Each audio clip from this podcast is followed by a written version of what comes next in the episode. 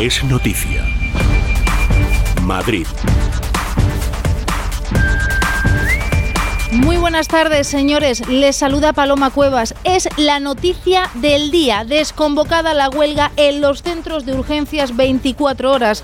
Tras más de siete horas de reunión, al filo de la medianoche, la Consejería de Sanidad y el Sindicato Médico AMITS llegaban a un acuerdo. Habrá médicos en 49 de los 80 centros de urgencias extrahospitalarias. 39 son de los antiguos servicios de atención rural, los SAR, y los otros 10 son del servicio de atención extrahospitalaria, los SWAP, los urbanos, los que se ubican en los centros de las ciudades y los pueblos de la región y los otros 31 centros de urgencias extrahospitalarias van a permanecer de momento cerrados porque hay que negociar su dotación con la mesa sectorial.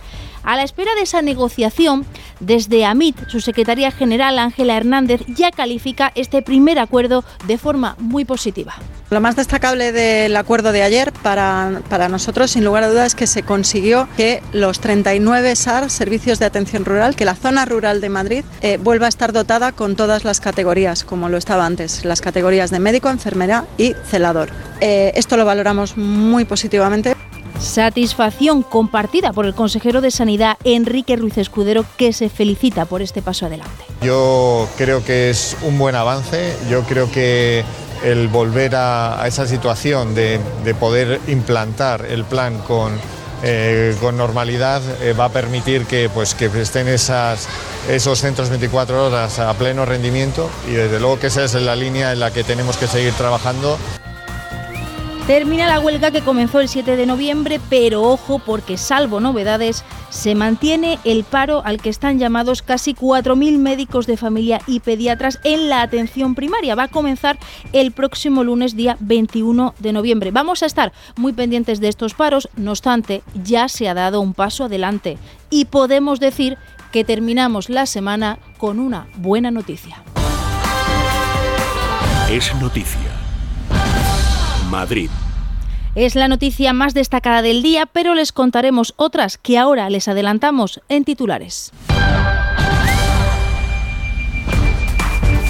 La oposición se felicita por la desconvocatoria de la huelga en los centros de urgencias extrahospitalarias. Tanto Mónica García de Más Madrid como Juan Lobato del PSOE atribuyen el acuerdo a la manifestación del pasado domingo y Carolina Alonso de Podemos llama a seguir saliendo a las calles. Es una demostración de que las movilizaciones, de que las huelgas y las manifestaciones sirven. Celebramos el acuerdo, pero hay que seguir avanzando porque aún quedan 27 centros por abrir. Y ojalá esta vez sí lo cumpla, no como otras veces, después de haber hecho sufrir durante un mes y haber puesto en riesgo a sanitarios y familias. Hay que seguir empujando desde las calles para conseguir la reapertura de todas las urgencias extrahospitalarias Hoy el consejero de Economía y Hacienda, Javier Fernández Lasqueti, ha destacado el aumento de la deducción por adquirir acciones de nuevas empresas que previsiblemente se va a aplicar la Comunidad de Madrid en 2023, una iniciativa que asegura hará que aumente la inversión que inversión es eh, el punto de partida del crecimiento y, el crecimiento es el punto de partida del empleo y el empleo el punto de partida de eh, la prosperidad. Mientras la mayoría de los madrileños estábamos durmiendo, el Ayuntamiento de Madrid ha organizado un simulacro de un siniestro en la M30. Han participado más de mil efectivos, más de 100 efectivos. El alcalde de Madrid recalca la importancia de estos simulacros. Importantísimo porque hay dos claves para poder responder ante un siniestro de estas características. En primer lugar, el tiempo y por tanto que los servicios estén preparados para poder acudir de forma inmediata, que tengan la infraestructura necesaria para estar cerca de cualquier incidente que se pueda producir y en segundo lugar la coordinación.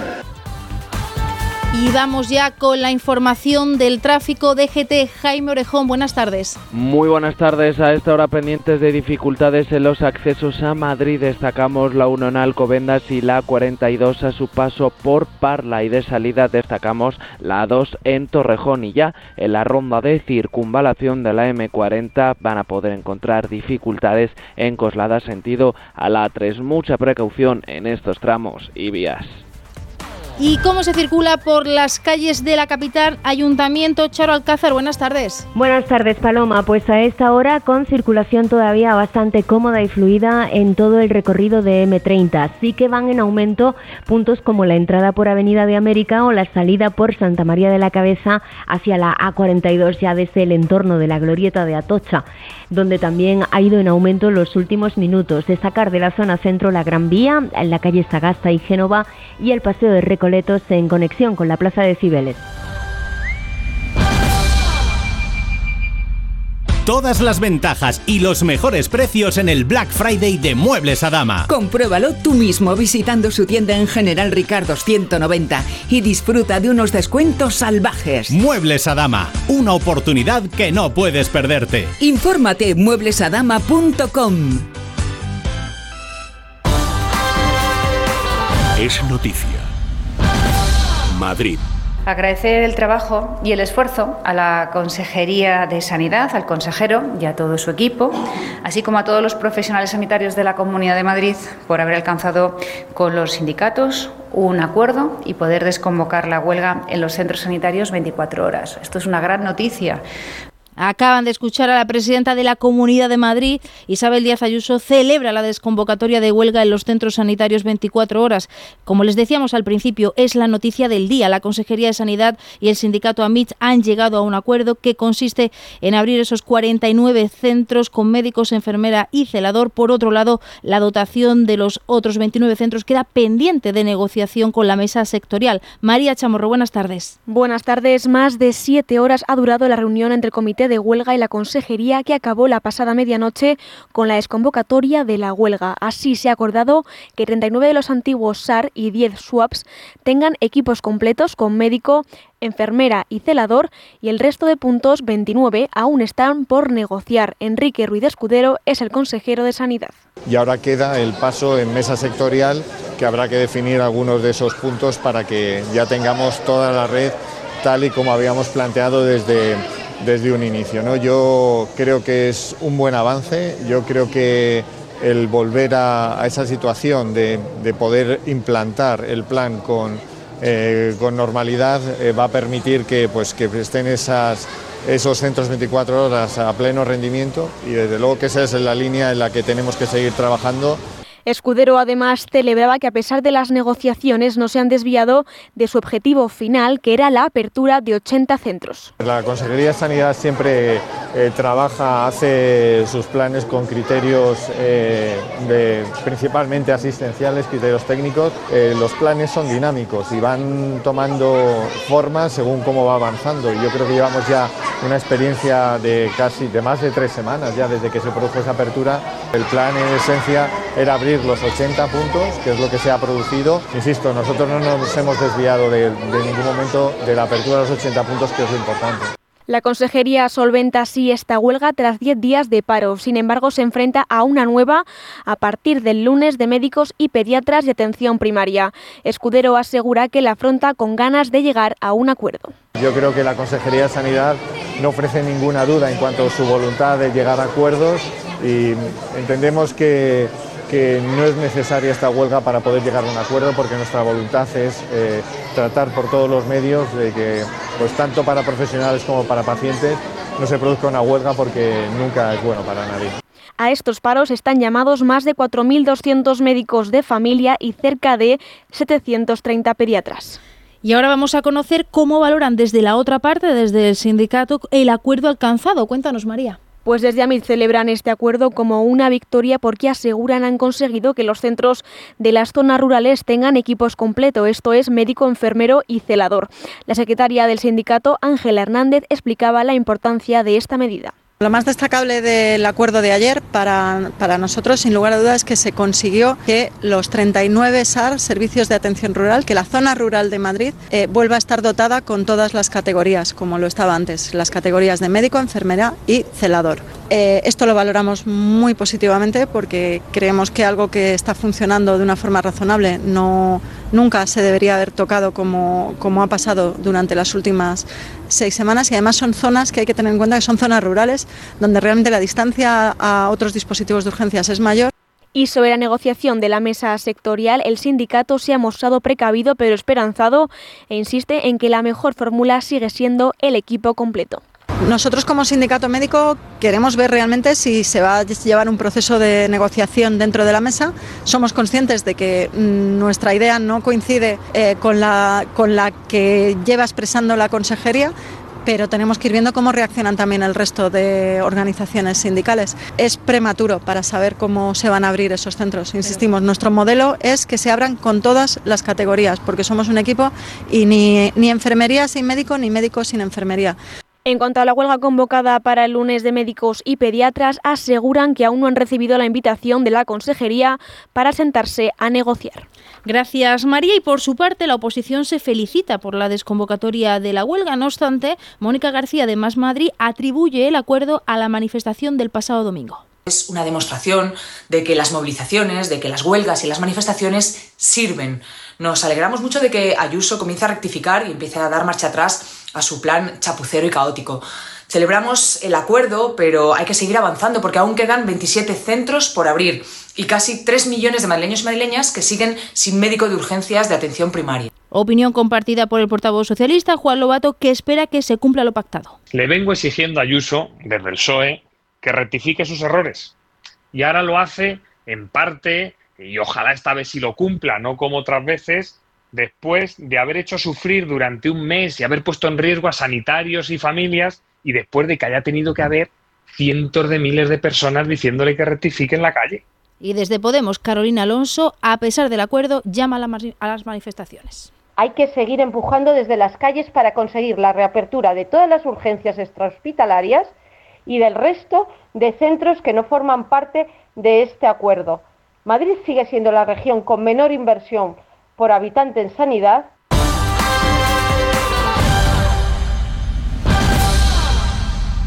Cambiamos de asunto para contarles la polémica en el Ayuntamiento de Madrid por el teléfono gratuito 010, línea de Madrid para información y gestiones ciudadanas. La oposición del consistorio critica que un porcentaje muy alto de las llamadas son rechazadas. Andrés España, buenas tardes. Unas críticas palomas sobre las que ya se pronunció el alcalde durante el día de ayer, pero de las que ha hablado Silvia Saavedra, concejal de coordinación del Ayuntamiento de Madrid, para explicar las críticas que han hecho los grupos de la oposición. El más duro ha sido Álvaro Vidal, portavoz del Grupo Socialista, quien ha detallado los problemas del servicio 010 durante la comisión de vicealcaldía y aunque se han dado problemas en la aplicación móvil y a través de la web, es el canal más utilizado y donde hay más problemas es en el teléfono 010, un teléfono que en los últimos tiempos es muy complicado que te atiendan. Nos llegaron muchas quejas de personas que necesitaban información o que querían dar una incidencia importante, porque luego ustedes dicen que bajan las quejas, pero claro, si no se pueden dar, es obvio que, bajan, porque tras, por ejemplo, 10 llamadas en el mismo día en distintas franjas horarias, eh, la ciudadanía siempre se encuentra la misma respuesta, que viene a ser... En estos momentos todos nuestros agentes están ocupados.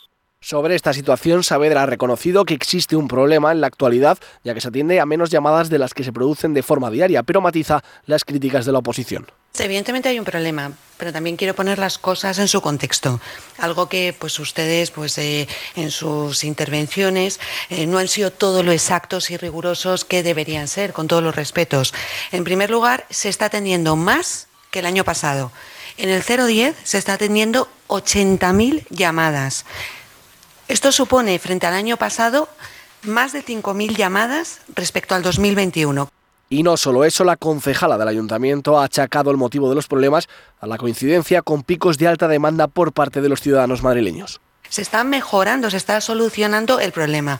¿Cuál es el problema? Pues que hay más llamadas, que además la entrada del nuevo contrato, porque hubo un recurso especial de contratación, el nuevo contrato entró en vigor en periodo tributario, que como es normal, pues hay un mayor número de atenciones y un mayor número de llamadas y además pues se han cambiado las aplicaciones de los sistemas informáticos, del sistema SAP, lo que exige que los trabajadores, que son estupendos, que además hemos solucionado, que no haya ningún conflicto social aumento de llamadas para servicios como el del empadronamiento que han aumentado en las últimas semanas después del anuncio por parte de la Comunidad de Madrid de la ayuda a la vivienda que como requisito indispensable obliga a la gente a empadronarse en la capital.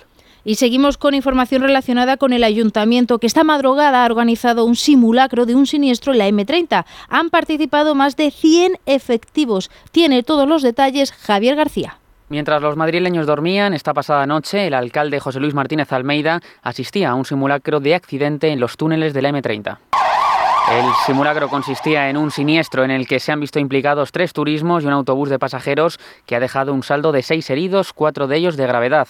Tras producirse la colisión, uno de los vehículos se ha incendiado. El accidente ha provocado el corte completo de este túnel, lo que ha causado graves retenciones en su interior.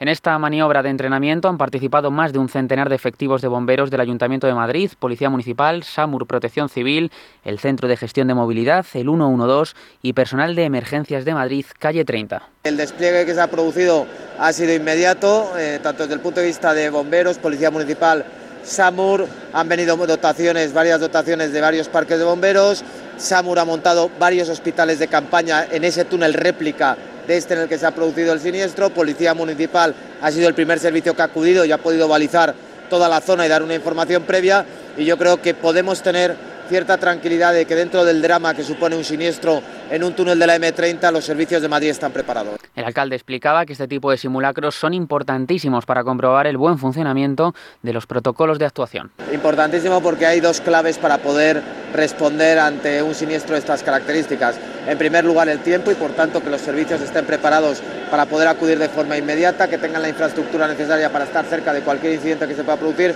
y en segundo lugar la coordinación cualquier minuto que se pierda como consecuencia de que no haya la debida coordinación puede costar vidas y por eso estos simulacros lo que permiten es que todos los servicios de seguridad y emergencias estén perfectamente coordinados y se centren en lo que verdaderamente importa en un siniestro, que es salvar vidas. Todo ello como una muestra más del compromiso del consistorio con la seguridad en la capital. Y cambiamos de asunto para contarles que el consejero de Economía y Hacienda, Javier Fernández Lasqueti, ha destacado este viernes el aumento de la deducción por adquirir acciones de nuevas empresas que entraría en vigor en 2023, una iniciativa que asegura hará que aumente la inversión. Tiene más detalles Leticia Barquín. Buenas tardes. El consejero ha clausurado el foro Los actuales desafíos de las empresas, donde ha afirmado que las administraciones públicas tenemos la responsabilidad de tratar de generar más que nunca seguridad, estabilidad y confianza a las empresas y a los inversores algo que harán con la nueva medida de inversión en la región que inversión es eh, el punto de partida del crecimiento y, el crecimiento es el punto de partida del empleo y el empleo el punto de partida de eh, la prosperidad. Eh, pues, pues, quería llamar la atención sobre una deducción que proponemos y que yo creo que se, se, aprobará de tal manera que esté en vigor en, en el año que viene, en el año 2023, por inversión en empresas de nueva creación. También ha aprovechado para volver a poner en valor la política de bajada de impuestos del gobierno de Isabel Díaz Ayuso, una situación que lleva a la Comunidad de Madrid a ser la única sin impuestos propios. Somos la, única comunidad de régimen común sin impuestos propios y así va a seguir siendo. Eh, la, supresión de impuestos propios eh, que hicimos hace un año eh, tiene una finalidad de ser al mismo tiempo un, statement. En Madrid no nos vamos a inventar eh, nuevos impuestos de nicho eh, de ninguna clase. Una serie de medidas como la promoción de la constitución de nuevas sociedades y la ampliación de capital en aquellas ya existentes, con un límite en la deducción por compra de acciones de hasta 9.000 euros. El corazón se acelera ante los retos, pero se calma cuando estamos preparados para ellos.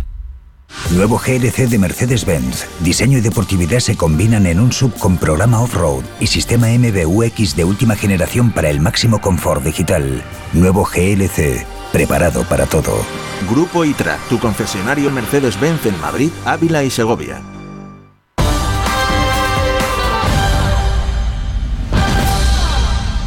Y a pesar de que el invierno ya está a las puertas, los amantes de los festivales de música piensan también en estas fechas en las próximas citas veraniegas y entre ellas seguro que está el Festival Tomavistas que tras su paso por IFEMA el próximo año vuelve a su ubicación original. Nos lo cuenta Laura Pons.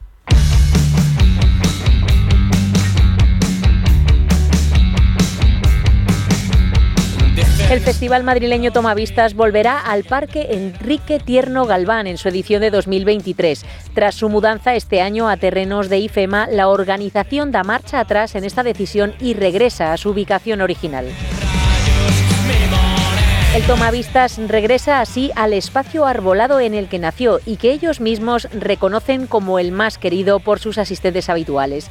La de 2023 será su séptima edición, que además presenta otro cambio importante. Retrasa un mes su celebración, concretamente del día 22 al 24 de junio.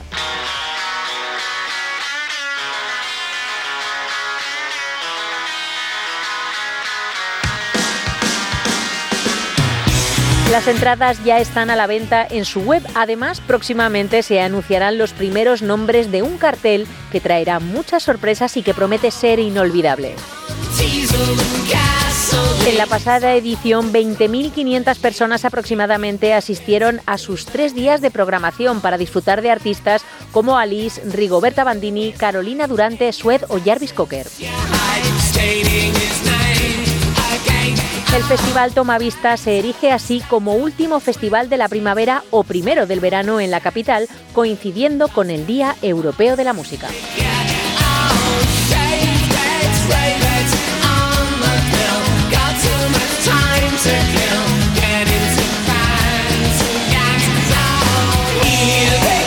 Es noticia. Madrid.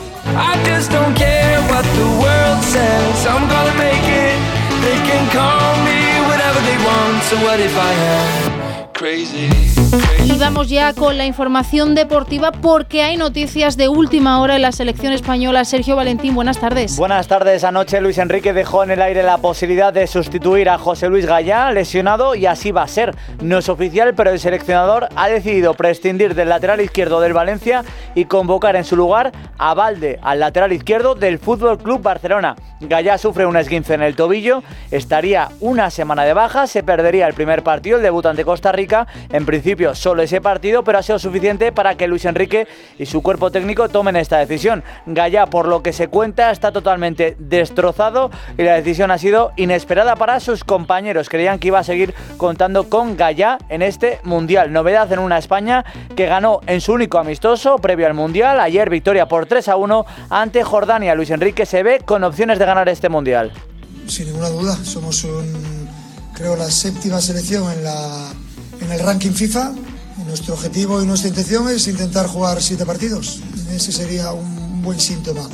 Y veo al equipo muy bien, la verdad, con las ganas necesarias y hoy quizás cuando juegas un partido amistoso a tan pocos días del inicio del Mundial no sea lo mejor porque el jugador tiene la mente focalizada en el Mundial, pero bueno, ya hemos jugado el partido, eh, ha salido bien y ahora a prepararnos para Costa Rica. Marcaron por este orden Ansu Fati, que tiene 20 años, Gaby, que tiene 18, y Nico Williams, que tiene 20. Y la selección, con este cambio de balde por Gallá, se rejuvenece algo más. La media de edad va a ser de 25 años y 312 días. Del amistoso de ayer quedó claro que Ansu Fati está listo, que Asensio, que hizo de falso 9, ha llegado en un buen momento de forma, que Nico Williams puede ser una gran oportunidad para España como revulsivo y que hay dudas en defensa. Rodri gana opciones para ser central derecho. Sin embargo, no es un partido para sacar demasiadas conclusiones, solo hay que escuchar a Luis Enrique y cómo se decidió la distribución de los minutos.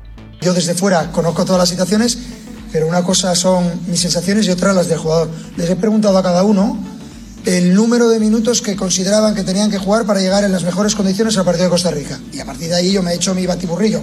Por ejemplo, Busi quería jugar, Pedri quería jugar, Unai Simón quería jugar. Y he decidido que no jugara ninguno de esos tres. Creo que la mayoría han jugado los minutos que querían jugar para llegar a ese partido, que era mi único objetivo y por supuesto el que no se lesionara ninguno. A las 4 del día de hoy hay un Bélgica-Egipto, una oportunidad para ver a Hazard entre otros. Ayer, por ejemplo, también había oportunidad para ver a Joao Félix con Portugal, que venció 4 a 0 a Nigeria con un gran partido de Joao Félix que fue titular. Bruno Fernández marcó dos goles. Marruecos venció 3 a 0 a Georgia. Japón, nuestro rival en el grupo, perdió 1 a 2 ante Canadá. Y hay noticia en Argentina. Avisó a Scaloni que no tendría miedo a la hora de hacer cambios porque no veía bien a varios jugadores físicamente. Y dicho y hecho, se caen Joaquín Correa y Nico González. Entran Tiago Almada y Ángel Correa, el futbolista del Atlético de Madrid. Es una locura la afición de Argentina con su selección. Los dos nuevos jugadores de Argentina no podían casi andar en el aeropuerto. ¿Te enteraste, Ángel? ¿Cómo te enteraste? En la tarde. Y ahora se duda de la continuidad de hasta cuatro futbolistas por su estado físico: Papu Gómez, Marcos Acuña, Paulo Dybala e incluso Lautaro Martínez. Otra baja importante en el mundial. Mané no va a estar con Senegal y, Senegal y Benzema está al margen todavía del grupo con Francia, al igual que Rafael Barán. Y terminamos con dos apuntes de polideportivo. La Euroliga, victoria ayer del Real Madrid ante el Alba Berlín, 90-72. Tercera victoria seguida en Euroliga, con la vuelta de William Goes, después de seis meses después lesionado el base. Y terminar recordando que hay Gran Premio de Fórmula 1 en Abu Dhabi. Es la última carrera de la temporada. A ver si el madrileño Carlos Sainz puede superar a Hamilton en la general, que le saca seis puntos. Gracias, Sergio. Hasta luego. Y les contamos ahora otras noticias que han ocurrido hoy en Madrid.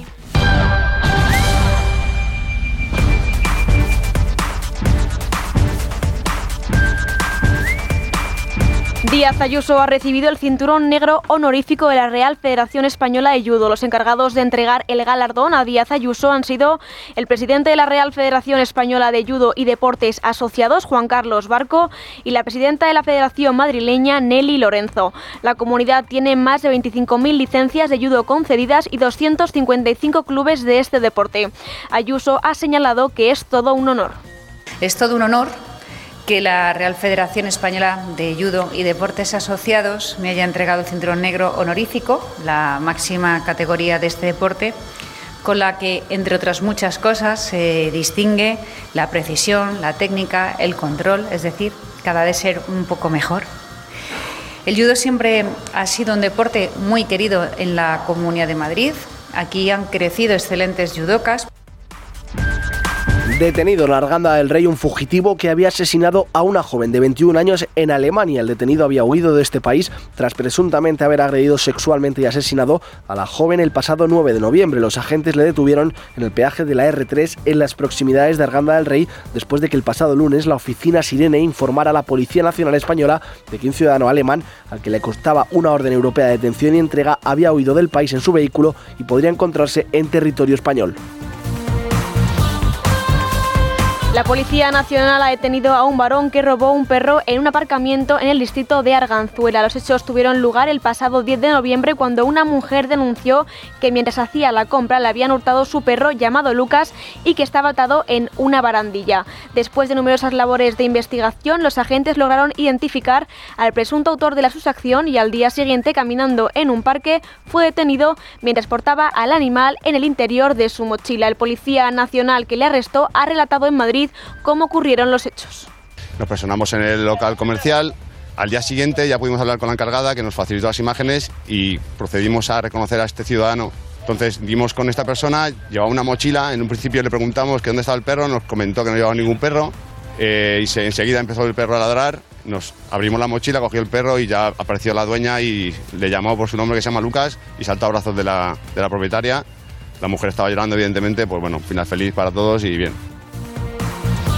El Teatro Albéniz vuelve a levantar el telón. Tras casi 14 años cerrados, este céntrico teatro madrileño ha reabierto para acoger el musical Company, dirigido y protagonizado por Antonio Banderas. El teatro se ubica en un edificio histórico. El inmueble fue declarado bien de interés patrimonio por el gobierno regional en 2016, reconociendo los valores arquitectónicos y artísticos de este lugar, sede de una importante actividad cultural desde las primeras décadas del siglo XX. Ahora el espectáculo vuelve al Albéniz y lo hace de la mano de uno de los mejores actores de nuestro país, como es Antonio Banderas. Pero venimos porque hay una razón muy, muy importante, que creo que es muy interesante para la ciudad de Madrid, y es la recuperación de un teatro que, que estaba sentenciado a muerte.